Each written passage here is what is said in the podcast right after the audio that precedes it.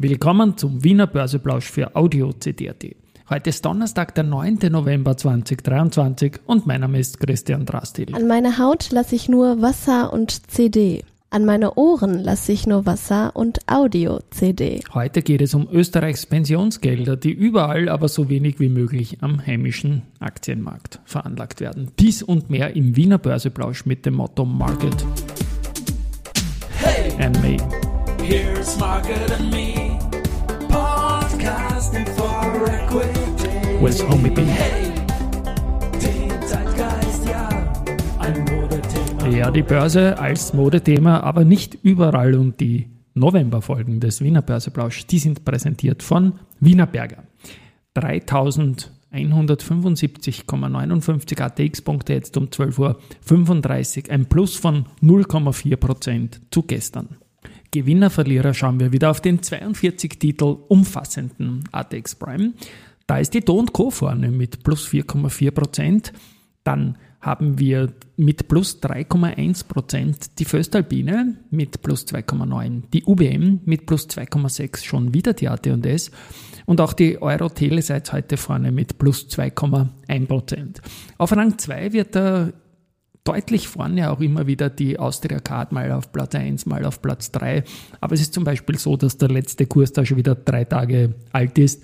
Und ich würde mal sagen, Titel, die keinen Kursvorfall haben, sollten in der Liste auch einfach rausfallen. Und ich bezweifle auch, auch dass die Austria Card in der derzeitigen Verfassung ATX Prime fähig ist, was die Umsätze betrifft. Gut, auf der Verliererseite haben wir die Warimbex mit minus 4,1 Prozent, die SBO mit minus 2,1 Prozent, die Lenzing mit minus 1,6 Prozent, Flughafen minus 1,1 und Marinomed mit minus 1 Prozent.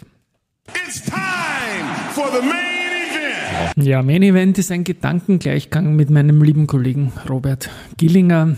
Die FMA hat nämlich die Bilanz der, der Pensionskassen, acht Stück gibt es da in Österreich, im ersten Halbjahr veröffentlicht und 45, Nein, 25,4, sorry. Milliarden Euro werden da veranlagt und die FMA schreibt aber Folgendes. Im Gegensatz zu europäischen Pensionsfonds und Versicherungsunternehmen haben heimische Pensionskassen aber keine Präferenz für nationale Emittenten. Und so kommt es, dass weniger als 2% vom Gesamtvermögen in österreichischen Aktien liegen, dafür aber 37% in US-Papieren. Für Montag plane ich dazu eine 30x30 Finanzwissen Burfolge und schaue nach, vor allem die Frage, wie sehr will man nicht und wie sehr darf man nicht. Es wäre auch wegen der Marktkapitalisierung natürlich alles so ein Thema. Aber ich muss mich da selbst noch fit machen. Wie gesagt, am Montag dazu die Folge. Morgen, Spoiler, gibt es eine Börse People Folge mit dem Finanzminister Magnus Brunner. Die wird in der Früh live gehen am Finance Friday, so heißt auch sein Podcast. Und ja, bis da sind ähnliche Themen drinnen. Es schaut fürchterlich aus momentan. Und ja, in Summe fehlen mir da derzeit ein bisschen die Worte auch und deswegen stocke ich auch immer, was da am österreichischen Kapitalmarkt alles nicht abgeht. Unter den Gewinnern heute ist auch die Wiener Berger und die haben einen konsolidierten Umsatz von 3,28 Milliarden Euro und ein operatives EBITDA in Höhe von 665 Millionen Euro erwirtschaftet. Das ist ein Rückgang gegenüber dem Vorjahr und auch das Ergebnis nach Steuern ist um 36 Prozent auf 312,5 Millionen zurückgegangen. Aber das war im Markt kommuniziert. Die Aktie ist heute auch mehr als ein Prozent im Plus zu Mittag. Und die Wienerberger will die hohe Profitabilität sichern und weiterhin auf proaktives Kostenmanagement und die Umsetzung des Self-Help-Programms setzen. Die Guidance für das operative EBITDA Gesamtjahr dann ist mit 800 bis 820 Euro bestätigt und das muss man in dieser Branche erstmal schaffen. Ebenfalls 1% im Plus ist die Valneva-Aktie. Die haben auch neun Monatszahlen geliefert. 111,8 Millionen Euro Gesamtumsätze. Das ist deutlich weniger als im Vorjahr aber da waren einmalige Umsätze im Zusammenhang mit dem Covid-19-Programm noch drinnen. Ja, man sieht vor allem eine Erholung der Umsätze mit Reiseimpfstoffen. Es gibt einen Nettoverlust von 69,3 Millionen Euro. In der Vergleichsperiode waren es 99,1 Millionen Euro. Die erwarteten FD-Ausgaben äh, im Gesamtjahr liegen zwischen 60 und 70 Millionen Euro. Ursprünglich war 70 bis 90 da. Avisiert und das Unternehmen erwartet fürs Gesamtjahr Gesamteinnahmen und sonstige Erträge zwischen 220 Millionen Euro und 260 Millionen Euro. Die EVN erhöht den Ausblick für 2022, 2023 und maßgeblich beeinflusst wird ein gutes Jahresergebnis heuer dann von der Verbunddividende im Ausmaß von 158 Millionen Euro.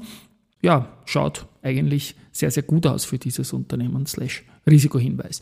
Capstrophiccom geht voran mit dem Newsflow. Die haben mit Exeger eine strategische Partnerschaft zur Entwicklung selbstaufladender, umweltfreundlicher Kommunikationslösungen abgeschlossen. Keine harte Pause, Geschichte.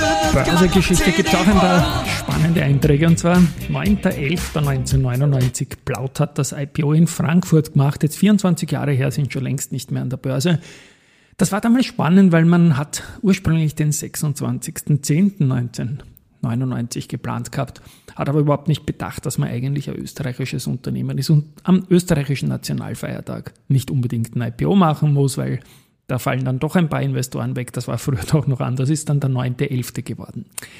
Am 9.11.2020, also vor drei Jahren, hat Do Co. den besten Tag in der Börsegeschichte gehabt mit 34,42 Prozent.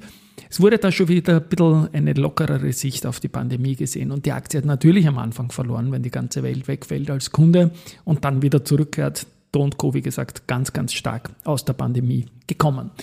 Lenzing hat ebenfalls vor einem Jahr, am 9.11.2022, die beste Performance-Jahre in der Börsegeschichte am Stück gehabt. Das waren 46,68 Prozent und man hat dafür nur drei Tage gebraucht. Am 9.11.2007 hat die österreichische Post die schlechteste Serie gehabt, minus 20 Prozent in sieben Tagen. I know that it's not easy und jetzt geht's mit Research weiter. Die Baderbank bleibt bei FACC an der Seitenlinie, bestätigt Reduce mit 5,6. Dann nochmal Baderbank bestätigt Kaufen für Semperit und das Kursziel von 30. Also das ist signifikant, weil die stehen bei der Hälfte. Ähm, Föstalpine bleibt Bader ebenfalls auf bei. Das Kursziel ist bei 40. Auch das ist signifikant. Ja, das war's für heute. Wie gesagt, morgen sehr, sehr viele spannende Folgen. Input von Magnus Brunner, auch von Gunther Teuber. Und am Montag schaue ich mir die Geschichte mit den Pensionskassen noch ein bisschen näher an. Tschüss und Baba.